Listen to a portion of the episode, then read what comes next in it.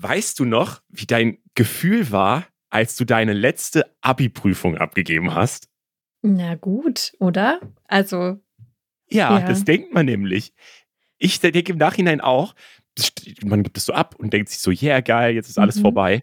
Aber ich bin diese Woche im Abiturienten-TikTok gelandet. Also so richtig oh. viele Leute, die oh gerade oh frisch ihre Prüfung geschrieben haben und sich aufgeregt haben. Und dann ist mir wieder klar geworden, wie emotional Stimmt. das auch bei mir war. Mhm. Man, die haben sich halt wirklich über Minuten darüber aufgeregt, wie die Aufgabenstellung falsch war, dass das total unfair war im Vergleich zum letzten Jahr. In irgendeinem Bundesland war zum Beispiel anscheinend das Mathe-Abi so kompliziert. Also die erste mhm. Aufgabe war noch gut, aber die zweite, die hat dann so viel Text, das konnte man in der ganzen Zeit gar nicht alles lesen. Oh und dann haben wir ganz viele in den Kommentaren geschrieben, das muss auf jeden Fall wiederholt werden. Ey, ich erinnere mich, weil bei uns gab es tatsächlich einen Fehler im Mathe-Abi und dann konnte man, wenn man wollte, das nochmal schreiben. Und das war aber für oh mich also der allergrößte Albtraum, das nochmal zu schreiben. Ich habe gesagt, es ist mir komplett egal, was ich da gemacht habe. Hauptsache, ich habe es hinter mir.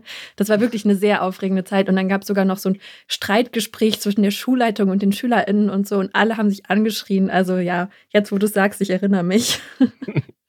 Aber ich fand es richtig toll. Deswegen bitte, bitte, bitte, alle, die sich über die Abschlussprüfungen aufregen oder so, macht es bitte öffentlich. Ich finde es nämlich unfassbar Echt? lustig, sich diese Videos anzugucken. Oh nein, Und mir gibt es gar kein gutes Gefühl.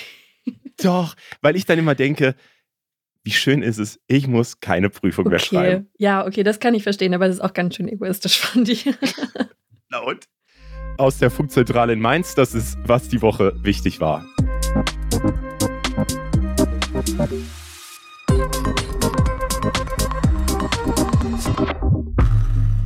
Hi, ich bin Leo Braun. Und ich bin Berit Ström. Wir gucken diese Woche mal wieder in die Ukraine. Wie ist die Lage gerade und wie blicken die Menschen gerade auf den Krieg? Das erzählt uns Vasili Golot, der ist nämlich gerade vor Ort. Und wir reden mal wieder über künstliche Intelligenz. Ich kriege nämlich immer mehr so Sorgen mit, dass Leute denken, irgendwann wird sich die KI gegen die Menschheit richten. Tatsächlich wurde da diese Woche auch nochmal drüber geredet. Und der Professor für KI-Ethik, Rainer Mühlhoff, der sagt allerdings, eigentlich hat sich die KI schon längst gegen die Menschheit gerichtet. Das ist ein richtig spannender Take von ihm. Darüber reden wir in dieser Folge. Und als erstes starten wir aber mit den Sachen, die am meisten gegoogelt wurden. Diese Woche wurde das Deutschland-Ticket und das 49-Euro-Ticket zusammen mehr als 100.000 Mal gegoogelt. Das gibt es ja seit Montag und man kann eben jetzt in ganz Deutschland mit den Öffis und dem Regio und so fahren und äh, dafür pro Monat 49 Euro zahlen. Am Anfang gab es Probleme, weil die Bahn-App überlastet war. Also das, was man sich wirklich erwarten kann in Deutschland, dass es nicht so gut läuft mit der Digitalisierung, aber mittlerweile läuft es wohl ganz flüssig. Ähm, Berit, hast du so ein Ticket? Nee, weil ich eigentlich immer nur Fahrrad fahre und mein Radius ungefähr 500 Meter groß ist, in dem ich mich in Leipzig bewege. Aber wenn ich mal eine Woche in Berlin verbringen würde oder so, dann würde ich mir das auf jeden Fall holen, glaube ich. So monatsweise? Ja. ja, für so einen Monat dann, genau. Dann kann ich mir es voll vorstellen. Aber ja, es ist trotzdem immer noch teuer. Ja, es gab aber auch noch einen kleinen Aufreger zu dem Thema, nämlich Verkehrsminister Volker Wissing hat auch direkt nochmal vorgeschlagen, dass Leute, ich weiß nicht, wo dieser Take herkam, aber Leute, die sich ein neues Auto kaufen, sollen jetzt ein gratis Deutschland-Ticket dazu bekommen, wenn es nach ihm geht. Äh, und die Autohersteller sollen das spendieren. Ähm, fändest du das fair? Also als ich das gelesen habe, habe ich wirklich gedacht, das macht er doch mit Absicht.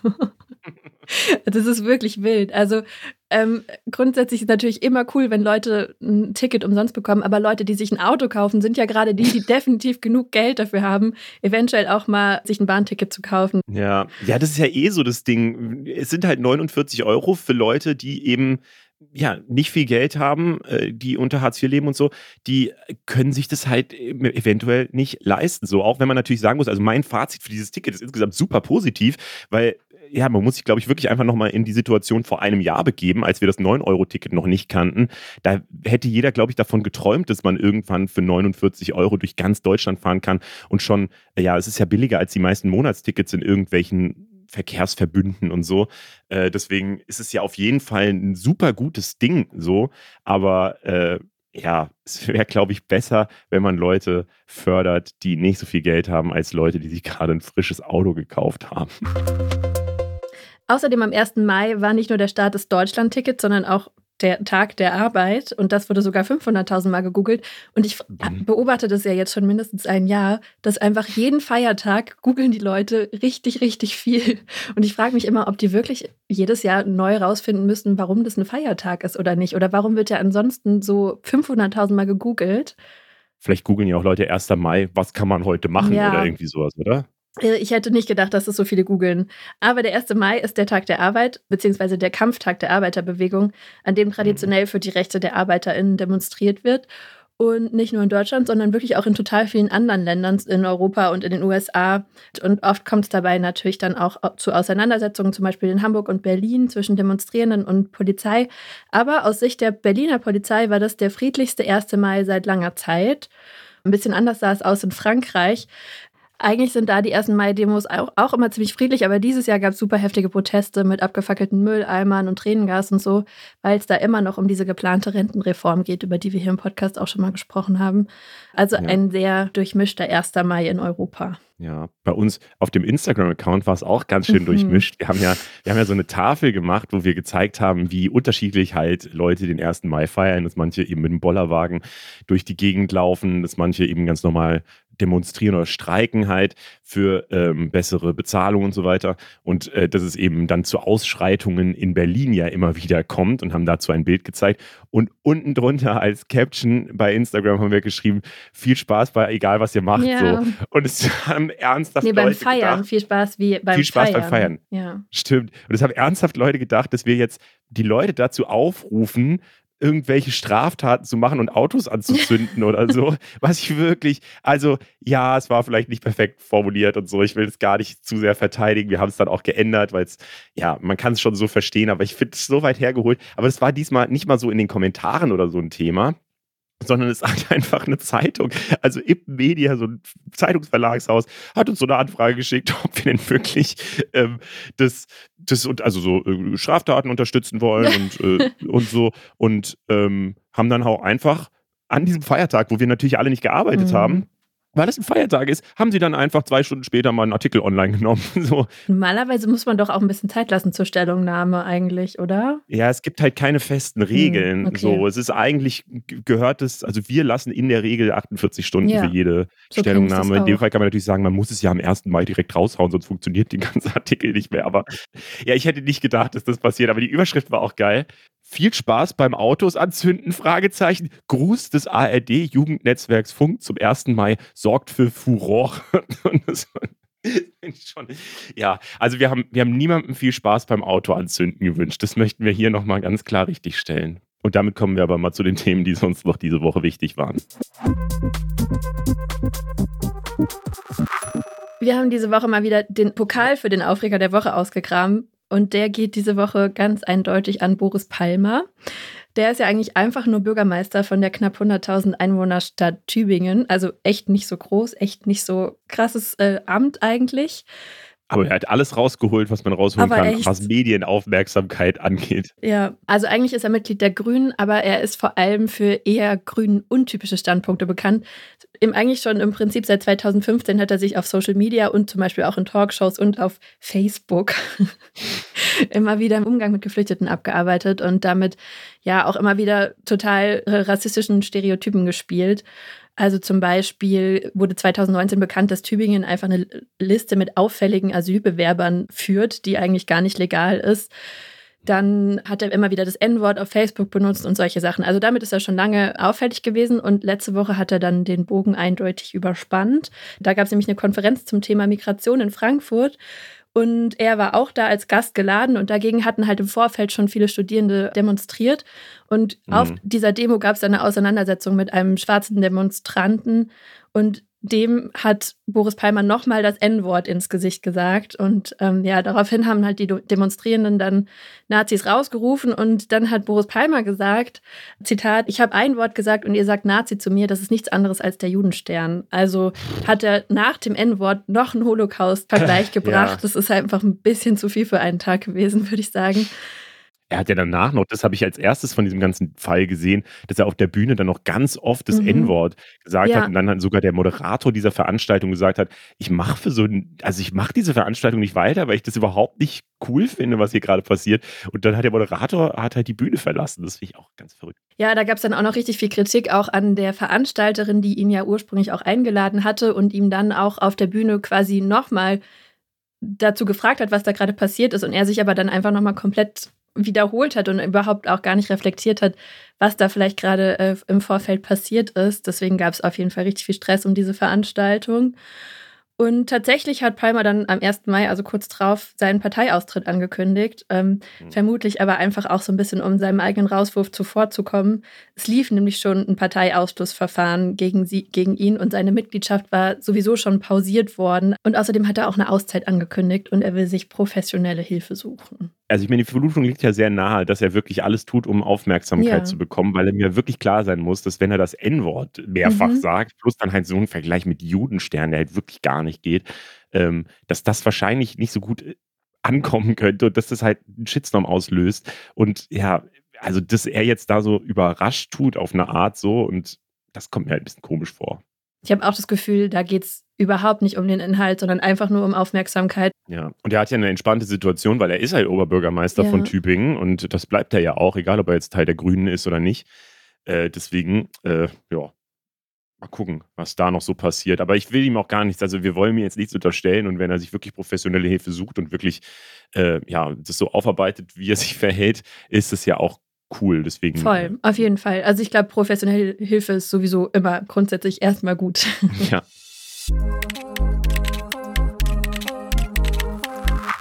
Und wir gucken mal wieder auf die Ukraine. Lange Zeit war es ja in den Medien eher ruhig, hatte ich zumindest das Gefühl. Man hat nicht so viel mitbekommen. Ich glaube, ganz grob zusammengefasst kann man sagen, der Krieg läuft weiter. Es sterben immer noch richtig viele Menschen, aber so richtige Landgewinne gab es in den letzten Monaten für keine Seite. Diese Woche waren dann aber gleich noch mehrere Schlagzeilen groß. Am Mittwoch kam die Meldung rein, Russland wirft der Ukraine vor, den Kreml mit Drohnen angegriffen zu haben. Angeblich ein Schlag auf Präsident Putin, der aber zu dem Zeitpunkt gar nicht im Kreml war.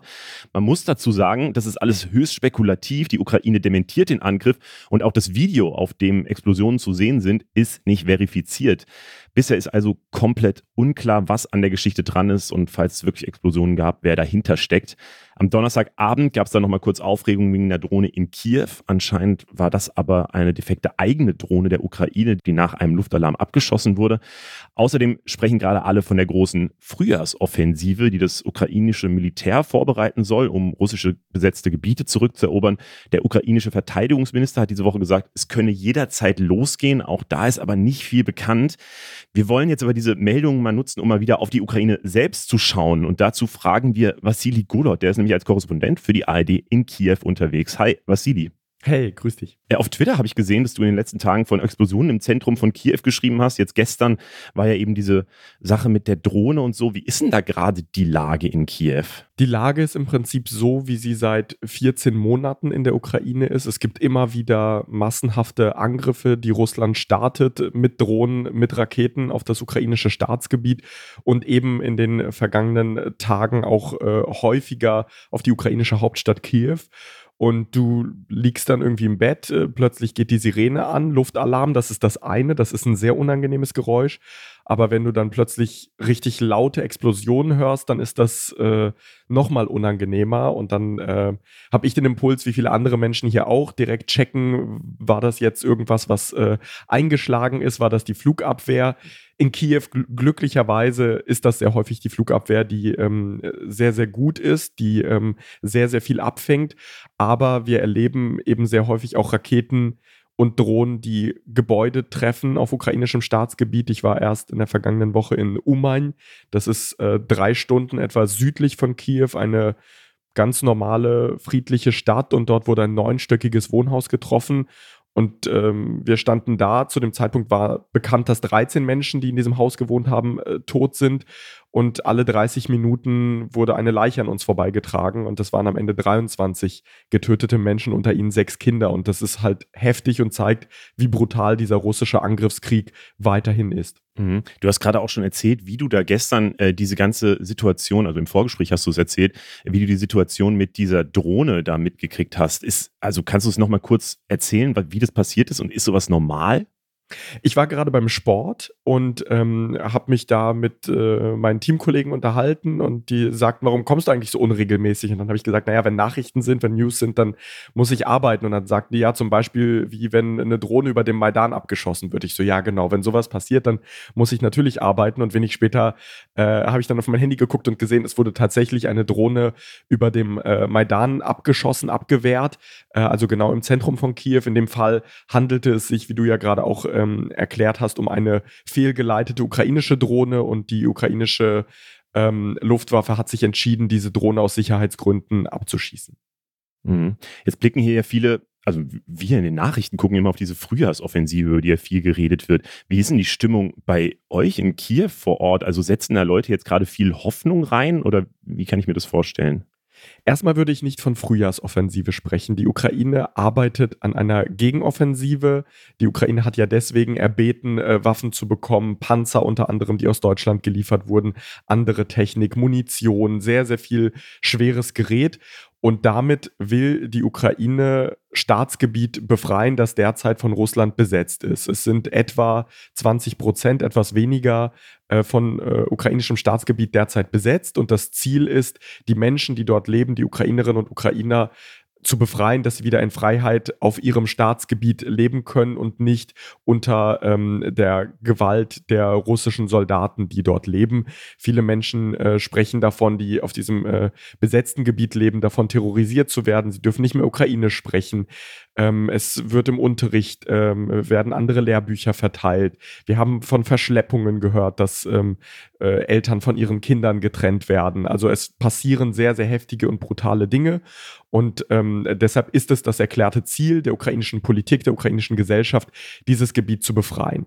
Aber, und das ist etwas sehr, sehr Kompliziertes, ich habe dazu mit vielen Militärexperten gesprochen, das ist halt nicht einfach wie bei einem Fußballspiel, dass du sagst, jetzt hier, jetzt habt ihr den Ball, jetzt kontert doch mal, sondern da geht es um Leben und Tod und bei einer Offensivoperation ähm, sterben grundsätzlich mehr Menschen. Es ist eine gefährlichere Operation, sagen Militärexperten. Es ist eine der schwierigsten Operationen. Und ähm, es sind verschiedene Faktoren. Einerseits ist es, äh, muss sozusagen der Feind überrascht werden. Also wenn Russland jetzt genau wüsste, wann und wo die Ukraine diese Offensive beginnt, dann äh, wäre sie schon mal nicht erfolgreich. Der andere Punkt, das Wetter muss passen. Wir hatten bis vor kurzem oder an, in einigen Ecken des Landes teilweise noch schlammige Böden. Die Böden müssen fest sein, damit die Panzer darauf äh, rollen können. Die verschiedenen Einheiten müssen koordiniert werden. Das ist, äh, ich, ich, bin selber kein Militärexperte, ich habe mir das nur erklären lassen. Das ist auch sehr, sehr aufwendig. Und dann muss die gesamte Technik da sein. Die Munition, die es dafür braucht, ähm, die, die Panzer, die, die anderen Waffen, die es dafür braucht. Und die sind nach ukrainischen Angaben noch nicht vollständig da. Aber Fakt ist, diese Offensive wird kommen und das Zeitfenster ist eben die zweite Frühjahrshälfte bis zur ersten Hälfte des Herbstes. Das ist der Zeitraum, in dem diese Offensivoperationen passieren können. Die werden passieren, ähm, aber ich glaube, es wird jetzt nicht so ein Durchmarsch sein, wie wir das erlebt haben in der Region Kharkiv, dass in kürzester Zeit ähm, sehr, sehr viel äh, Staatsgebiet zurückerobert werden kann. Mhm. Kannst du noch mal so ein bisschen über die Stimmung in Kiew selber reden? Weil ähm, das, das kann ich mir irgendwie so gar nicht so richtig vorstellen, ehrlich gesagt. Jetzt zum Beispiel, diese Woche war ja eben diese Meldung mit dem Drohnenangriff auf den Kreml. So, wir wissen da alle nichts drüber, aber äh, das russische Präsidialamt hat ja danach gesagt, man behalte sich eben dieses Recht auf Vergeltung vor wenn das jemand zu meinem Land sagen würde, also wenn ich dann quasi das Gefühl hätte, es könnte jederzeit halt nochmal eine richtig große Angriffswelle irgendwie starten, das also ich hätte da super viel Angst. Ist das, hat man sich da einfach in der Ukraine mittlerweile so stark dran gewöhnt oder gibt es diese Angst da immer noch? Naja, die Gegenfrage ist ja, was soll denn noch mehr kommen? Russland greift die Ukraine die ganze Zeit massenhaft an mit Raketen auf verschiedene Teile des Landes, mit Drohnen auf verschiedene Teile des Landes. Wir haben jetzt erst kürzlich ähm, den Beschuss gesehen in Cherson im Süden des Landes. Da wurde ein Supermarkt beschossen, ein Baumarkt, ein Bahnhof. Ähm, da wurden auch Kinder getötet, Frauen getötet, Menschen, die dort einfach leben. Das passiert die ganze Zeit. Die Menschen in der Ukraine, mit denen ich spreche, sagen, wir werden seit mehr als einem Jahr von Russland terrorisiert. Russland versucht uns mit allem, was sie haben, zu vernichten. Mit allen Raketen, die sie haben, mit allen Drohnen, die sie haben, mit der größtmöglichen Gewalt. Was wollen die denn noch machen? Was soll denn noch schlimmer sein als der Tod von Kindern und von ähm, friedlichen Zivilisten? Was soll denn noch schlimmer sein als ein Staat, der einem anderen Staat Staatsgebiet wegnimmt und äh, entscheidet, was er dort macht oder nicht macht? Ähm, also das, das Problem ist ja, dass der Krieg schon läuft. Das ist nichts Neues. Äh, Russland kann eigentlich nicht weiter eskalieren.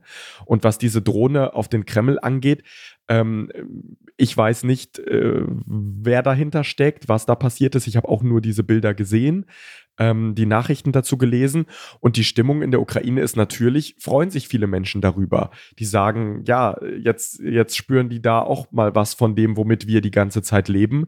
Ähm, und äh, natürlich gibt es Memes, die dazu kursieren und ähnliches.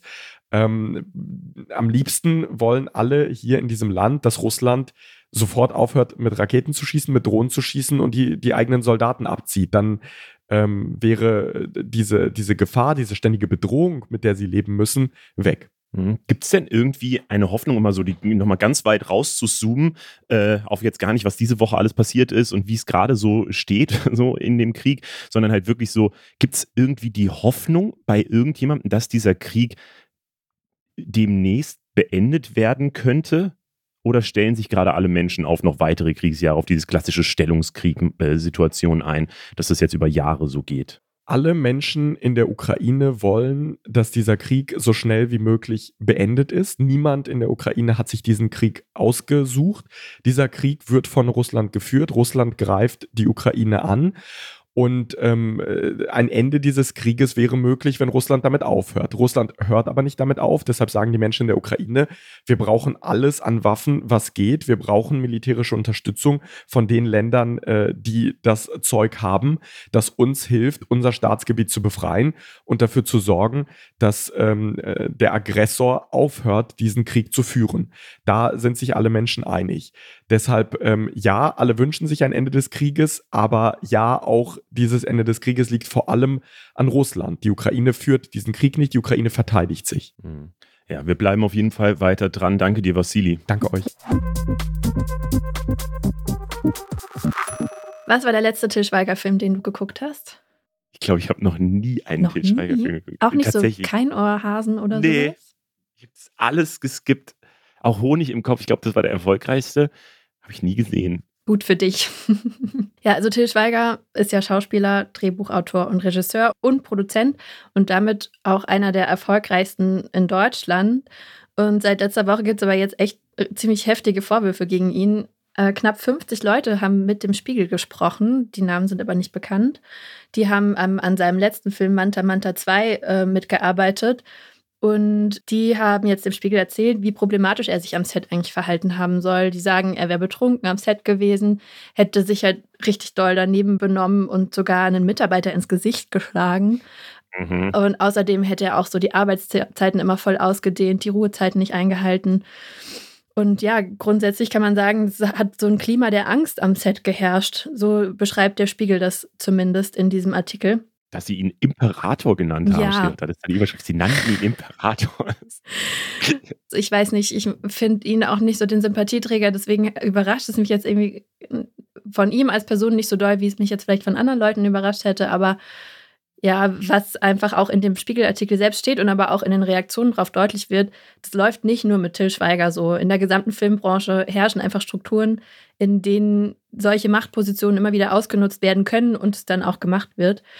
Und nur super wenige trauen sich dagegen vorzugehen, weil es sie ja auch einfach immer ihren Job kosten könnte. Wobei man das, finde ich, an dem Artikel nicht unbedingt lesen kann, weil ich fand den Artikel, das ist halt so alles so auf sehr anonymen ja. Quellen basierend und dann auch immer relativ vage. Also mhm. die einzigen richtigen Vorwürfe sind halt, er trinkt zu viel, wo ich denke, das ist halt für einen Aufklärungsartikel so ein bisschen schwierig, immer halt über eine Alkoholsucht halt so, oh, also so, so sich, sich so da drauf zu zeigen irgendwie, das ist irgendwie, weil, weil das halt ja eine Krankheit einfach ist.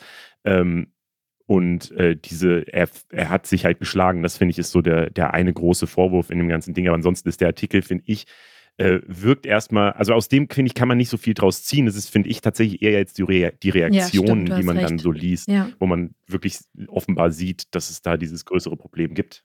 Ja, also das mit der Alkoholsucht, die so ähm, out zu callen, ist tatsächlich schwierig. Das beschreiben die in dem Artikel aber auch so, dass sie einfach sagen, er stellt eine Gefahr für seine Crew dar und deshalb müssen sie drüber sprechen, weil mhm. wenn es Arbeitsbedingungen sind, die nicht mehr sicher sind, egal ob er jetzt handgreiflich wird oder ob grundsätzlich einfach zu lange gearbeitet wird oder Sachen nicht sicher verlaufen, dann kann ich trotzdem verstehen, dass sie sagen, es gibt eine Notwendigkeit, darüber zu sprechen. Ja. Aber ja, zu den Reaktionen, also Nora Tschirner, die ja super viel mit Schweiger zusammengearbeitet hat, zum Beispiel auch in Keinohasen oder ähm, zwei Orkhüken, ähm, hat zu den Vorwürfen auf Insta auch reagiert und sie sagt auch, vieles in dem Artikel stimmt. Und sie lobt voll den Mut derjenigen, die sich dem Spiegel anvertraut haben und sagt, dass es sei in der Filmbranche einfach seit Jahrzehnten ein offenes Geheimnis, dass diese Zustände herrschen. Und äh, sie macht aber vor allem auch den Verantwortlichen die Vorwürfe, also der Produktionsfirma Konstantin Film in dem Fall, die untätig geblieben sein soll. Und ja, äh, Konstantin Film und Till Schweiger weisen die Vorwürfe über ihre Anwälte aber bisher zurück. Die beiden machen ja auch für Ende dieses Jahres nochmal einen Film, habe ich gesehen. Ähm, deswegen ist es, glaube ich, klar, dass, die, dass, dass Konstantin-Film da jetzt nicht Till Schweiger so in den Rücken fällt. Ähm, was ich noch ganz interessant fand, weil Lulis hat ein Video zu dem ganzen Thema mhm. gemacht und da war ein super langer Kommentar auch von jemandem, der schreibt, er ist auch eben in diesem Filmbusiness und er sagt eben auch, das ist ein offenes Geheimnis, wie es da äh, am Set abgeht und so. Und er macht eben auch äh, genau wie Nora Tschirner sagt er eben, die Filmproduktionsfirma, ähm, die muss das eigentlich überwachen und so. Ähm, aber der macht noch den zweiten Take, ähm, dass diese ganzen Filme ja total viel gefördert werden mhm. von deutscher Filmförderung. Ja. Also ich glaube, die Manta Manta 2 hat allein 2 Millionen Euro bekommen.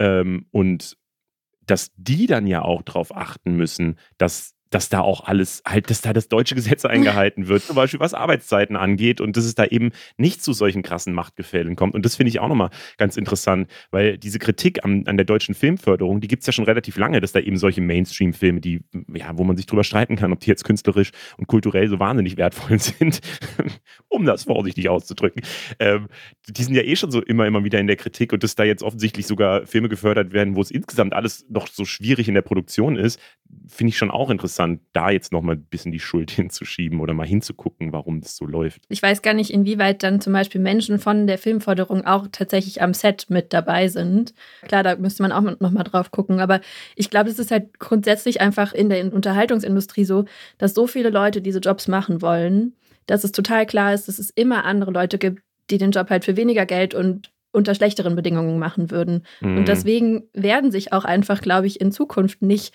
Leute einfach so an die Öffentlichkeit wenden, weil für die immer Karrieren mit dranhängen. Das finde ich, kann man denen auf jeden Fall nicht, nicht vorwerfen, dass sich niemand beschweren würde und dass dieses offene Geheimnis, dass dagegen niemand was machen würde, weil das sind einfach ja. diese Strukturen, in denen es ganz klar ist, dass äh, Machtpositionen ausgenutzt werden können. Also gerade dieses Gefälle zu, zwischen Regie zum Beispiel und dann der Crew am Set und so. Voll, wenn man als deutscher Schauspieler werden will oder so und dann hat man halt die Chance, im Til Schweiger mitzuspielen. Klar, dann machst Schweiger einfach. Genau, dann macht man das halt äh, und das ist ja halt, also die sind halt erfolgreich so, deswegen hat man damit halt eine Chance, irgendwie das so als Sprungbrett zu nutzen. Ja, wir, wir kennen nicht die Lösung, aber ähm, also auch die Kulturstaatsministerin Claudia Roth hat ja jetzt nochmal gesagt, dass sie lückenlose Aufklärung verlangt, weil die Zeiten patriarchaler Macker, die ihre Machtposition in übelster Form ausnutzen, sollten wirklich vorbei sein, sagt sie.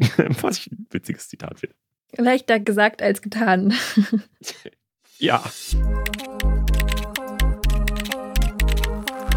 Das riesengroße Thema dieses Jahr ist ja ziemlich eindeutig künstliche Intelligenz, würde ich sagen. Gibt ja ständig neue Infos und neue Tools und neue Sachen und so. Und bei mir ist diese Woche zum Beispiel eine neue Studie vorbeigeflogen, in der eine KI nur anhand von Gehirnscans errechnen konnte, welches Bild eine Person gerade sieht. Also es hat bei mir halt sofort dieses Bild ausgelöst, dass da die KI gerade Gedanken liest quasi oder Träume und Erinnerungen verfilmen kann bald oder sowas.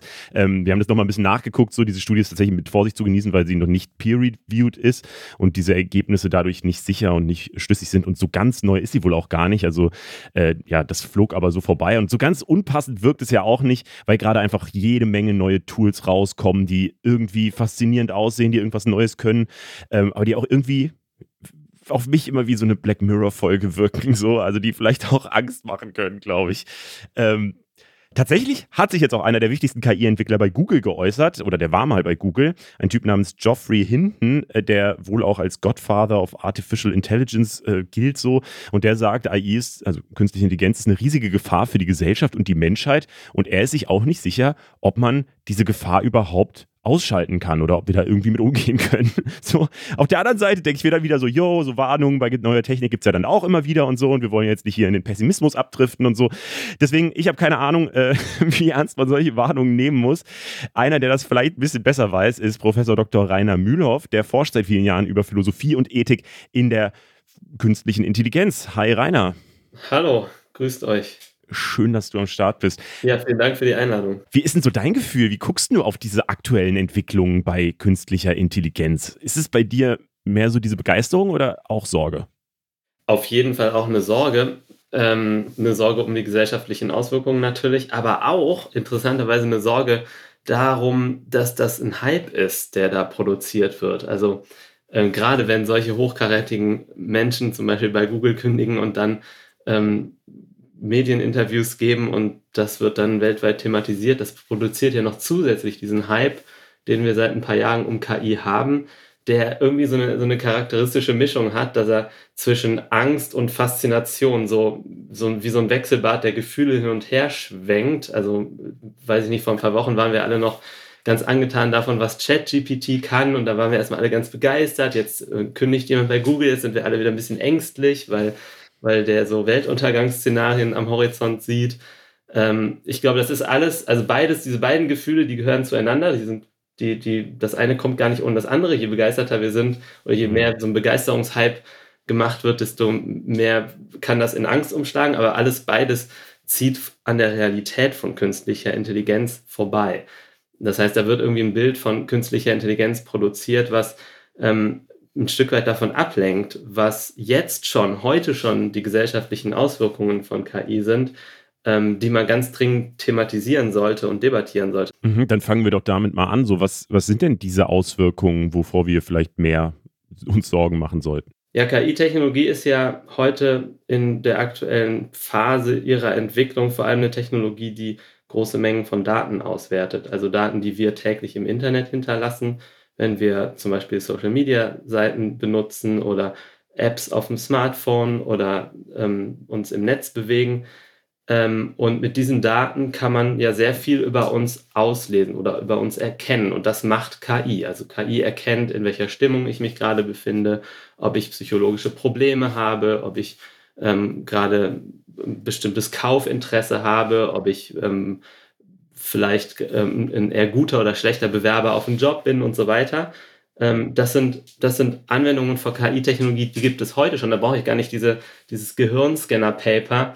Ähm, es werden heute schon unsere Gefühle ausgelesen oder Einschätzungen über uns gemacht, die dann zum Beispiel dafür verwendet werden, zu entscheiden, ob wir eingeladen werden für ein Jobinterview oder ob eine Versicherung für uns etwas teurer oder etwas billiger ist, zum Beispiel Kfz-Versicherung.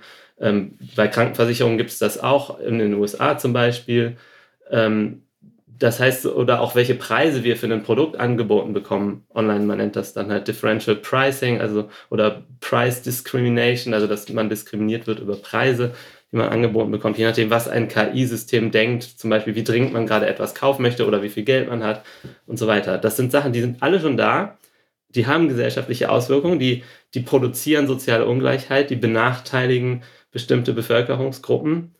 Ähm, da hat sich die KI sogar eigentlich schon partiell gegen die Menschen gewendet. Es wird immer so die Frage gestellt, wird sich KI irgendwann gegen die Menschen wenden? Die Antwort ist, hat sie doch schon partiell. Wenn KI-Systeme dafür eingesetzt werden, Menschen zu diskriminieren. Und genau das ist der Zweck von der KI, die heute gemacht wird und die heute verbreitet ist.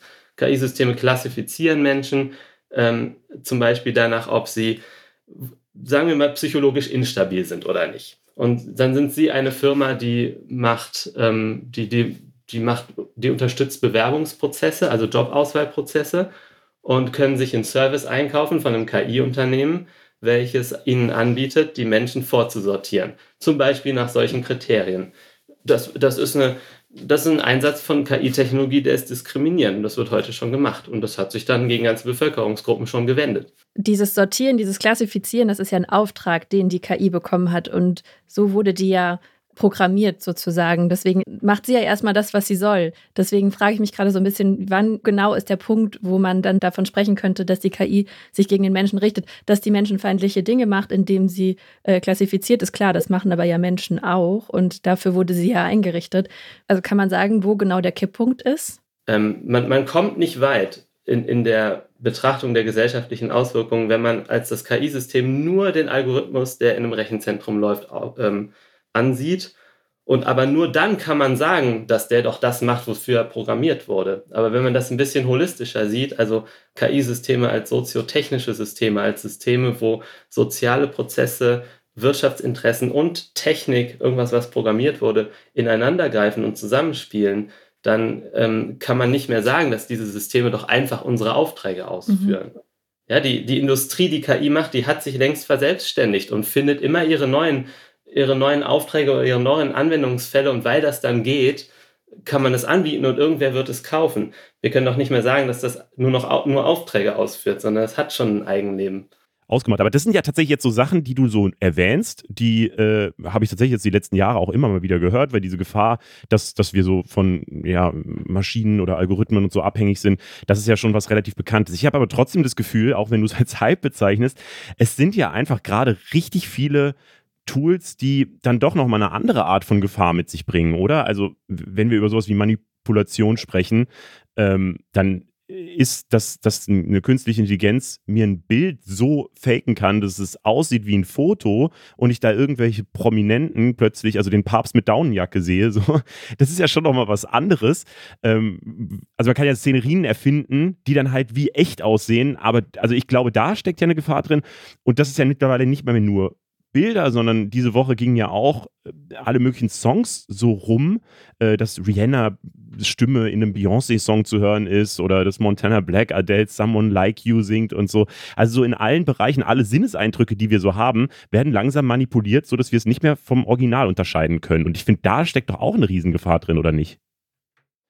Da steckt auf jeden Fall eine Riesengefahr drin, vor allem wahrscheinlich für den politischen Betrieb, also die politische Informationsbeschaffung und Zirkulation. Also man kann mit Bildern nichts mehr beweisen, weil das Bild theoretisch von einer generativen KI gemacht worden sein könnte ähm, und so weiter. Ähm, ich glaube, das ist eine Frage der, der Geschwindigkeit, die diese Entwicklung nimmt. Also auch unsere Medienkompetenz Schritt halten kann mit der Geschwindigkeit, in der solche ähm, neuen Techniken entstehen, die zum Beispiel Bild- oder Tonmaterial oder Videomaterial produzieren können.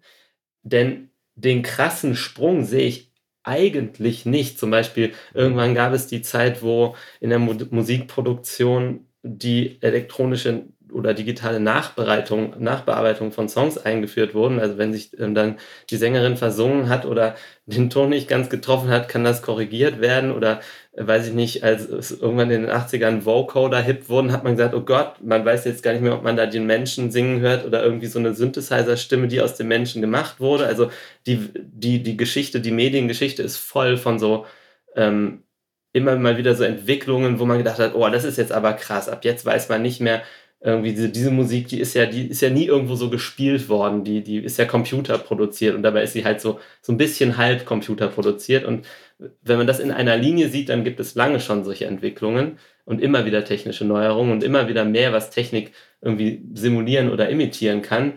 Ich würde sagen, die Frage ist halt, ähm, können wir Schritt halten in unserer Medienkompetenz, also dass wir das antizipieren, wenn wir etwas sehen, oder wird es uns irgendwann um die Ohren fliegen, weil es schneller geht, als wir mitkommen?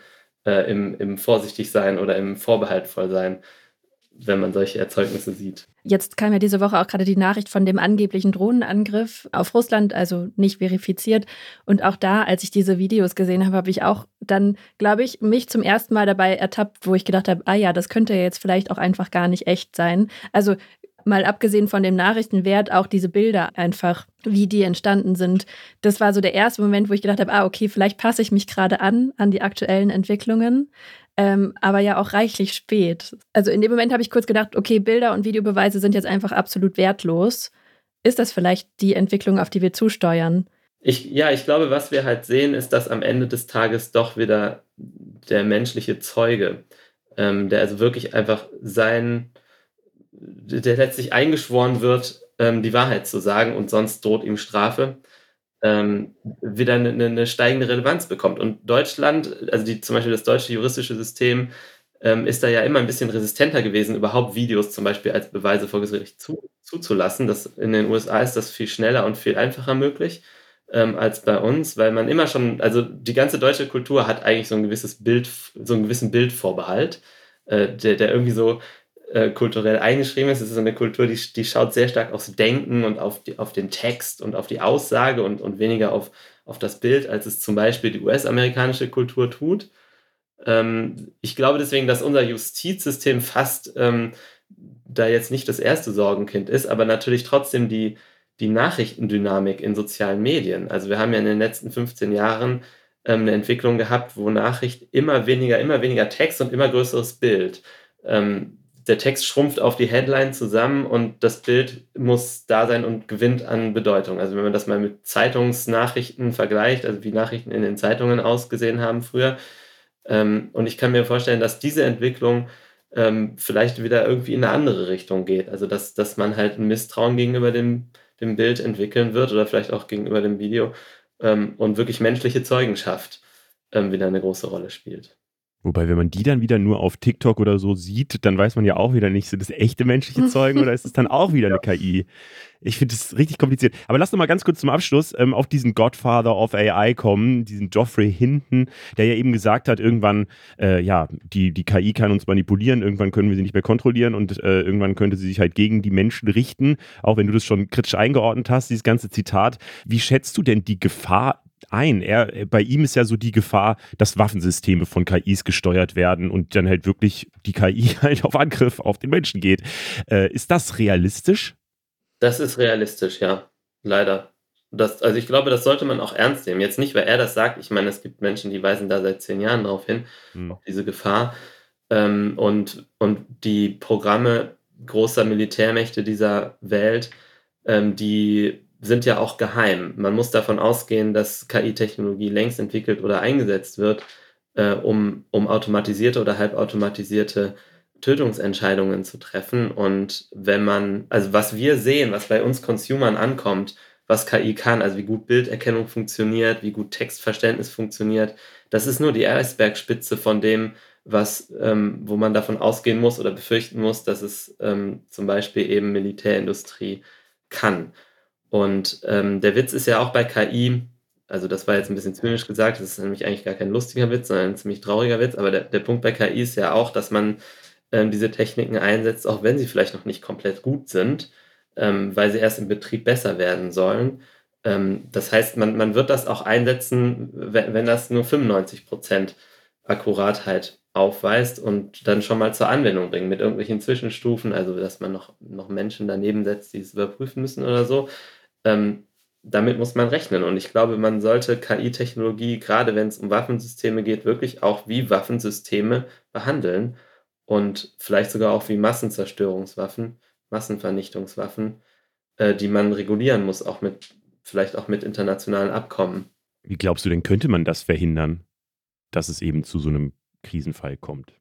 Ja, ich bin leider auch nicht ein Experte in, in solcher, der dafür nötigen internationalen Politik.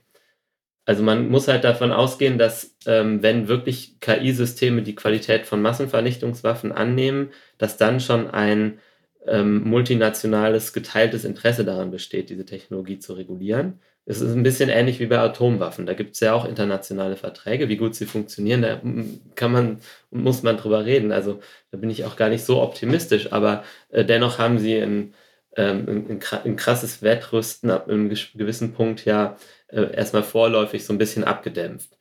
Ähm, und ich glaube, in dem Moment, wo man über Gefahren redet, die wirklich die gesamte Menschheit oder viele mächtige Länder gleichermaßen betreffen, wird man davon ausgehen können, dass es solche, solche Verträge schon geben kann. Aber wie schon gesagt, der Großteil der Auswirkungen von KI ist, dass man eher die weniger mächtigen noch, noch weiter unterwirft oder, oder denen es ökonomisch, sozioökonomisch noch weiter schwierig macht. KI-Technologie ist eine große Umverteilungsmaschine von unten nach oben. Und da sehe ich die Staatsverträge nicht, ähm, die es gibt. Da wurde ja jetzt auch im, im Kontext von ChatGPT schon darauf hingewiesen, dass ChatGPT wäre nicht möglich ohne die ähm, tausenden KlickarbeiterInnen im globalen Süden, also in den, in den Ländern des globalen Südens, die für einen Dollar pro Stunde ähm, Daten durchlabeln. Und genauso wäre Gesichtserkennung oder soziale Medien nicht möglich ohne die Menschen im globalen Süden, die zu einem Hungerlohn äh, den ganzen ähm, gefleckten Content sehen müssen. Also die Bilder mit Gewalt oder sexualisierter Gewalt oder ähm, anderen Missbrauchsdarstellungen, die müssen die sich die ganze Zeit angucken und entscheiden, ist das jetzt missbräuchlich oder nicht. Ähm, darauf basieren KI-Systeme. Ohne das wären diese Systeme gar nicht möglich. Und das heißt, da ist auch was, ähm, eine globale Ausbeutungsdimension im Spiel, die halt eben nicht horizontal ist, sondern vertikal. Und da wird es keine Verträge geben, die das verhindern. Okay, also zusammengefasst sagst du, äh, ist diesen großen Hype, den es jetzt gerade gibt, da muss man jetzt nicht draufhüpfen so, aber die Gefahr ist letztlich schon real, sie ist aber auch einfach schon da und äh, es betrifft halt viel mehr Lebensbereiche als dieses, dieses apokalyptische Szenario des Killer-Roboters, der jetzt durch die Gegend läuft und irgendwie äh, seine eigenen Willen äh, nimmt so, sondern dass es halt einfach klare Diskriminierungsfolgen äh, ja, gibt, die, die jetzt schon zu sehen sind. Kann man das so zusammenfassen? Ja, mal ein bisschen drastisch gesagt. Ich glaube, es gibt ähm, zwei große Arten von Kritik an KI. Das eine ist eine Kritik, die nützt der KI-Industrie und das andere ist eine Kritik, die trifft in die Wunde. Und ähm, die K Kritik, die der KI-Industrie nützt, ist die Kritik, die ähm, auf diesen Hype aufsetzt. Also die von, von Killer-Robotern spricht oder von, von dem Tag in 25 Jahren, wo KI die Menschen unterwerfen wird und so weiter. Weil, warum nützt das der KI-Industrie? weil es das, das Bedürfnis nach kritischer Debatte befriedigt, aber von den Problemen ablenkt, die KI heute schon hat und von denen diese Unternehmen ähm, Profite zehren. Mhm. Ist eine äh, interessante Perspektive, ehrlich gesagt. Ich habe da so noch nie drüber nachgedacht und ich finde es, äh, glaube ich, äh, richtig wichtig, da so drauf hinzuweisen, wie du es gerade getan hast. Deswegen danke dir für die ganze Einordnung. Ja, vielen Dank euch für das interessante Gespräch. Der grüne Wirtschafts- und Klimaminister Robert Habeck steht gerade ziemlich unter Druck. Der Vorwurf ist, dass in seinem Ministerium die Posten und Aufträge nach Sympathie vergeben werden würden. Genauer gesagt geht es um Patrick Greichen. Der ist einer der wichtigsten Leute in dem Klimaministerium, ist ein Staatssekretär. Und der steht vor allem deswegen in der Kritik, weil er im April den Chef der deutschen Energieagentur mit ausgesucht hat. Und wer ist es geworden? Es ist sein Trauzeuge geworden. Das Ganze läuft deswegen unter dem Stichwort Trauzeugenaffäre. Äh, das ist halt vor allem deswegen so krass, weil die Grünen davor auch immer mal wieder, also denen wurde schon davor immer mal wieder vorgeworfen, solche Vetternwirtschaft zu betreiben, also irgendwelche guten Freunde oder Familienmitglieder besser zu stellen. Zum Beispiel, äh, weil die Geschwister von Patrick Reichen auch an einem Öko-Institut arbeiten, die jetzt äh, ein paar Aufträge vom Wirtschaftsministerium bekommen haben. So. Ähm, ja, die CDU redet deswegen von mafiösen Strukturen, die es da geben würde. Die AfD spricht vom grünen Clan. Ich persönlich halte das jetzt so ein bisschen sehr krass formuliert, weil ja zum Beispiel dieses Öko-Institut hat auch schon vorher halt immer Aufträge vom Wirtschaftsministerium bekommen, auch als die CDU noch regiert hat. Also irgendjemand muss man halt solche Aufträge geben. Und ich glaube, dass da jetzt die familiäre Struktur nicht so das Maßgebliche war. Aber vor allem diese Trauzeugennummer ist halt ein Problem, weil es halt einfach Regelungen gibt, dass man ja nicht Leute zum Chef von Behörden machen kann, mit denen man befreundet ist, ohne das halt zu melden. Man muss sowas halt seinem Chef melden, dass man da vielleicht einen Interessenskonflikt hat. Und dann würde der Chef, also müsste Robert Habeck wahrscheinlich sowas sagen wie, yo, dann kannst du halt diese Entscheidung nicht treffen. Deswegen für diese Entscheidung nehmen wir jetzt halt jemand anderes rein. Und dann wäre das Ganze total äh, easy abgelaufen, aber das haben die halt nicht gemacht. Und deswegen hat es jetzt halt automatisch diesen Geschmack von vielleicht ja, will man da wirklich einfach seine Freunde irgendwie fördern? Vielleicht ist da wirklich so eine Art Korruption im Spiel. Und das Wichtigste bei Korruption ist halt immer, man darf gar nicht erst den Eindruck erzeugen, dass es irgendwie mhm. shady sein könnte. Und das ist halt nicht passiert und das ist halt ganz klar ein Fehler. Das sagt übrigens auch Habeck selber, also der sagt auch, das ist ein Fehler, den man jetzt korrigieren muss.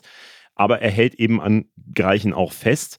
Und das könnte, glaube ich, in den nächsten Wochen nochmal ganz spannend werden, weil ja, Habeck oder das ganze Ministerium in der letzten Zeit eh relativ viel kritisiert wird. Auch ja, wegen diesem tollen Thema Heizung, über das wir jetzt auch in den letzten Wochen immer mal wieder geredet haben. Und es kann halt gut passieren, dass am Ende der Klimaschutz unter der ganzen Debatte leidet, weil ja, ein schwacher Minister, ein schwaches Ministerium kann sich eben nicht so wahnsinnig viel äh, erlauben, wahrscheinlich, ähm, um, um noch, also und, und Klimaschutz macht einen wie man es in den letzten Monaten gesehen hat, ja auch nicht gerade beliebt in der Bevölkerung. Deswegen, also das fände ich so einen schlechten Outcome, wenn am Ende ja der, der Klimaschutz leidet. Ja, ich glaube, das hat man ja jetzt auch direkt schon an den Reaktionen von der CDU und so auch gesehen, dass die sofort mhm. draufspringen und sagen, ja, unter diesen Bedingungen wurden dann die und die Entscheidungen getroffen. Das hätte ja unter anderen Umständen vielleicht gar nicht so passieren können. Also die erste Frage, die ich nämlich auch direkt hatte bei dieser Meldung, war, dürfen die einfach nicht miteinander befreundet sein? Unter keinen Umständen. Was passiert, wenn sie sich aus Versehen anfreunden, weil sie halt zusammenarbeiten? Nee, so ist es ja gar nicht. Also es ist einfach nur im Verwaltungsapparat muss, äh, darf nicht eine Entscheidung darüber gefallen sein. Das heißt, äh, du musst es halt zumindest melden ja. so, und wenn du es gemeldet hast, ja, muss man eben gucken, ob du dann diese Entscheidung überhaupt noch treffen solltest. Ähm, weil es halt diesen Geschmack haben kann. Aber es gibt zum Beispiel auch diese Staatssekretärposten, auch die, also ich glaube, Habeck und Greichen waren auch vorher schon, die kannten sich vorher schon, fanden sich ganz cool. so, aber das ist auch in Ordnung. Also als Minister musst ja. du ja irgendwie deine, also musst du ja Leute in deine Umgebung holen, die äh, mit denen du dich gut verstehst, weil sonst kannst du halt auch nicht gut mit denen zusammenarbeiten. Nur eben in diesen normalen Verwaltungsaufgaben oder Chefs von irgendwelchen Positionen, wo du jetzt eh auch nicht im täglichen Doing irgendwie mit denen zusammenarbeitest, darf das eigentlich nicht passieren. Das, also dazu gibt es äh, von der Lage der Nation, habe ich gestern die Folge mhm. zugehört, die relativ lange über das Thema reden und auch die ganzen verschiedenen äh, Regelungen, die es da gibt, weil es gibt halt keine gesetzliche Regelung. Also es ist jetzt nicht so, dass da irgendwie ein Gesetz verletzt wurde, sondern es sind ähm, so Normen und so weiter, die halt aber auch schon klar sind und die äh, fassen das gut zusammen, finde ich. Und mit zusammenfassen meine ich, sie reden halt, glaube ich, eine halbe Stunde drüber. Leo, weißt du, was Incels sind? Äh, ja, das sind diese Leute, die unfreiwillig keinen Sex haben und deswegen im Internet Frauenhass verbreiten, oder? Genau, und das kommt von Involuntary Celibate, also ja, unfreiwilliges Zölibat, wie du gerade schon erklärt hast. Das ist quasi eine Bewegung an Männern, die sich zusammengeschlossen hat, weil sie keinen Sex haben, obwohl sie gern würden. Und in deren Augen steht ihnen das aber zu, natürlicherweise. Und sie geben den Frauen die Schuld daran, dass sie keinen haben, wem auch sonst. Ähm, da ist auf jeden da Fall jetzt eine ganz äh, lustige Geschichte passiert letzte Woche. Äh, die tauschen sich nämlich vor allem über so Foren aus und eins davon ist zum Beispiel incels.si. Und jetzt hat einer der Forum-Moderatoren, die da halt irgendwie besonders bekannt sind, verkündet, er hatte Sex, er muss jetzt die Community verlassen. Und jetzt steht die Incel-Community Kopf. Weil darf man noch ein Incel sein, wenn man Sex hatte? Oder bleibt man im Herzen einer? Ich weiß es nicht so genau. Die Reaktionen darauf waren auf jeden Fall ziemlich gemischt. Einige haben ihn dann so beglückwünscht zu seinem, in Anführungszeichen, Aufstieg, weil das ist ja eigentlich auch das Ziel von diesen Incels. Aber andere mhm. waren auch ziemlich missgünstig und enttäuscht von dem Moderator und geben natürlich auch wieder den Frauen daran die Schuld, dass sie die Bewegung ins Wanken bringen und zerstören. und ich fand die Geschichte vor allem erstmal einfach nur lustig, weil sich daran natürlich auch so ein bisschen die Doppelmoral von diesen Incels zeigt. Aber ja, das ist einfach eine krass gefährliche Gruppe und ich weiß, um ehrlich zu sein, auch gar nicht so viel drüber. Deswegen haben wir uns gedacht, wir holen noch mal jemanden dazu, die sich damit auskennt, und zwar Sophia, unsere TikTok-Host. Die hat sich nämlich für eine Abschlussarbeit ziemlich intensiv mit dem Thema auseinandergesetzt. Hi Sophia. Hallo. Moin. Also noch mal ganz kurz für alle, die das Wort Incel jetzt heute zum ersten Mal gehört haben. Wer sind die und was machen die? Also Incel steht für, wie du eigentlich schon gesagt hast, Involuntary Celibacy, also unfreiwilliges Zölibat. Und das sind ja sexuell frustrierte Männer, ähm, die keinen Sex haben, aber davon überzeugt sind, dass sie einfach, weil sie ein Mann sind, einen pauschalen Anspruch darauf haben. Und durch diese Kränkung, dass ihnen das eben nicht zuteil wird, ähm, brechen sie mit der Gesellschaft und ähm, schließen sich in diesem ganz komischen Internetraum zusammen zu den Incels. Sind es zwangsläufig Männer? Ja. Also es gibt auch Femcells mhm. in der Theorie, mhm. aber da scheiden sich die Geister in der Incel-Community. Ob das dann tatsächlich auch Incels sind oder ob die einfach pauschal ausgeschlossen werden aus diesen Räumen. Ähm, das wird dann natürlich auch viel diskutiert, ist aber mhm. auch eine absolut skurrile Diskussion. Aber was ich auch immer ganz spannend finde, ist, dass die Incel-Community ursprünglich von einer Frau gegründet wurde, nämlich von Elena. Ähm, die hat irgendwie 1997 war das eine Homepage eröffnet, die hieß Elena's Involuntary Celibacy. Und das war eigentlich so ein feministischer und queerer Zugang zu dem Thema. Mhm. Ähm, und zwar eben so ein sollte so ein Supportraum sein für Leute, die eben einsam sind und die irgendwie Probleme mit romantischen Beziehungen haben und sich gegenseitig helfen wollen. Und von diesem Raum haben wir uns inzwischen halt komplett entfernt. Ähm, also jetzt denkt man halt sofort an Antifeminismus, an Misogynie, an Frauenfeindlichkeit. Ähm, und früher war das aber eben kein statischer Zustand, der unveränderlich war, was es heute ist, sondern eben ein, ein Zustand, aus dem man sich helfen kann und wieder rauskommen kann. Und ja, heute ist es eben nicht mehr so. Und deswegen wird auch tatsächlich dieser, dieser äh, Moderator so mhm. diskutiert, weil da eben dann teilweise zur Frage steht, war er überhaupt jemals wirklich ein Incel ja. oder äh, ja. Das macht ja eigentlich gar keinen Sinn, weil eigentlich wollen sie ja Sex haben. Und wenn sie ihn dann haben, dann, also da beißt sich die Katze ja quasi in den Schwanz. Krass auf jeden Fall, dass das eigentlich als Selbsthilfegruppe gedacht war. So würden die Männer, die jetzt heute Teil davon sind, es aber ja vielleicht auch immer noch bezeichnen worüber tauschen die sich denn so aus? Reden die wirklich nur über die Tatsache, dass sie keinen Sex haben und dass Frauen daran schuld sind? Oder haben die auch noch andere Themen? Mhm, also es wird oft so getan, als ob tatsächlich nur Frauenfeindlichkeit das einzige Thema wäre. Aber tatsächlich steckt da natürlich auch oft ähm, ganz viel anderes dahinter. Also es gibt wahnsinnig viele Anknüpfungspunkte zur Alt-Right-Bewegung, also zu der ja, zu Online-Rechten.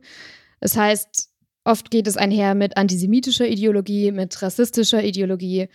Ähm, und das macht sie natürlich auch sehr gefährlich. Mhm. Und das können wir auch schon sehen, daran sehen, dass es oft auch schon in die Tat umgesetzt wurde. Also, Wann denn zum Beispiel? Mm, also es gibt so einen exemplarischen Täter.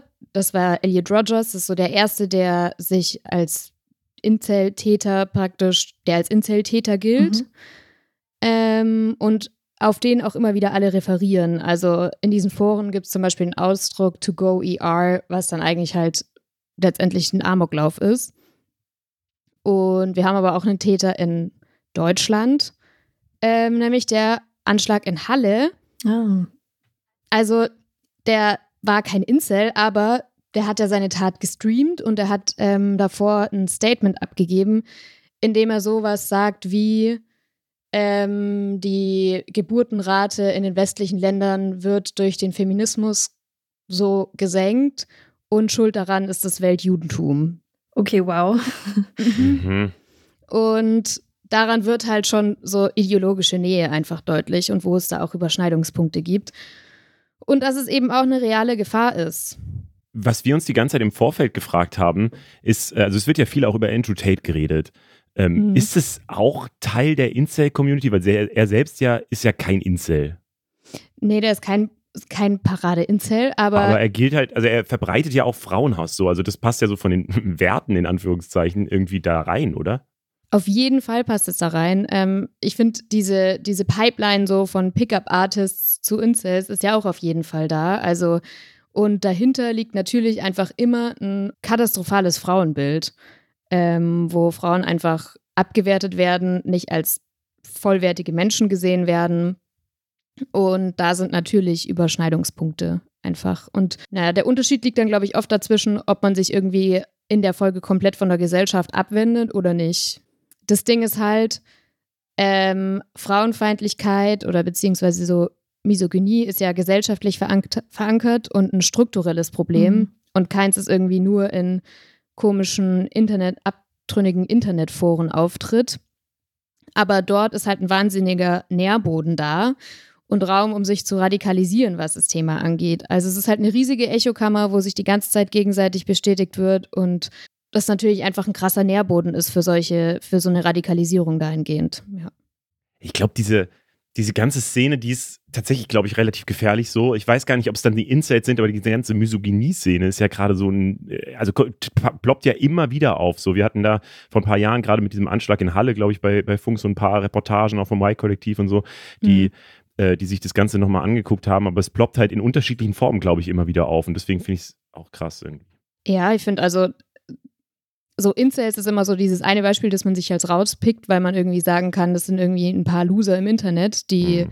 äh, so ein paar Versager halt, die irgendwie allein in ihren Kinderzimmern abhängen. Aber Beschneidungen von ähm, Frauenrechten gibt es ja tatsächlich. Und das sind natürlich auch irgendwie Produkte von so Männerrechtler-Diskursen und so. Also wenn wir uns angucken, wie, wie steht es um die Entwicklung von Abtreibungsrechten und sowas. Spannendes Thema auf jeden Fall. Das war's mit den Themen für diese Woche. Noch ganz kurz. Morgen steht ja die Krönung, also am Samstag von King Charles III. an. Wirst du sie dir angucken? Nee, ich glaube nicht. ja, ich auch nicht. Ich fahre allerdings auch äh, heute Nachmittag in den Urlaub mit dem Zug nach Liverpool. Und äh, da werde ich dann die komplette Woche lang mit irgendwelchen Leuten aus verschiedenen europäischen Ländern die Eurovision Party feiern für eine Woche lang, äh, weil ja nächste Woche der Eurovision Song Contest ist und das für mich eine Tradition geworden ist, dahin zu fahren. Und eine, eine Woche lang mich auf die weirdeste Musik der Welt einzulassen und es ein bisschen gut zu finden auch. Ich bin gespannt, welche Hits du mit nach Hause bringst. Ich kann schon. Norwegen ist, finde ich, weil es so ein schöner, überdramatischer Song ist, den mag ich sehr gerne. Mhm. Ich glaube, der hat überhaupt keine Gewinnchancen. Ich glaube, manche äh, gucken ein bisschen auf Finnland auch, mhm. weil das also so ein Typ ist, der ein sehr, sehr weirdes Outfit trägt und sehr, sehr doll auffällt. Auf jeden Fall. Äh, musikalisch so mittel, würde ich sagen. Ähm, und äh, anscheinend hat auch Großbritannien oder Schweden ganz gute Chancen. Aber äh, wir werden es sehen. Schreibt uns gerne, wie ihr die Folge findet. Danke an alle, die zugehört haben. Gebt uns gerne Daumen nach oben oder 5-Sterne-Bewertungen in irgendwelchen Podcast-Apps. Äh, ich bin nächste Woche nicht dabei, aber äh, hier gibt es natürlich eine Folge. Du bist nächste Woche da, oder? Ich bin nächste Woche da, mit David zusammen. Aha. Uh, ja, dann freut euch auf David und Berit. Mein Name ist Leo. Ich bin Berit. Wir sind Funk. Funk ist ein Angebot von ARD und ZDF. Und ja, diese Woche haben wir als Infotier eigentlich Chinchillas, aber es gibt irgendwie gar keine Sounds von Chinchillas. Deswegen hört ihr jetzt wahrscheinlich nur Stille, äh, aber schickt uns gerne Chinchilla-Sounds, wenn ihr selber Chinchillas zu Hause habt und die doch Geräusche machen aus irgendeinem Grund. Ciao! Wir leben in einer Zeit, in der wir andere super schnell verurteilen. Ich dachte, ich wäre pervers und es darf niemand wissen, sonst werde ich ausgestoßen, weggesperrt. Ich bin Frank und in meinem Podcast Die Frage versuche ich Menschen erstmal zuzuhören. Man hat gesehen, wie ich geweint habe und die ganze Zeit nur dieser Frau ins Gesicht geguckt habe und gesagt habe, Hilfe. Die haben nichts gemacht. In diesen Gesprächen geht es um häusliche Gewalt, um sexuelle Fantasien und persönliche Krisen. Hör rein bei Die Frage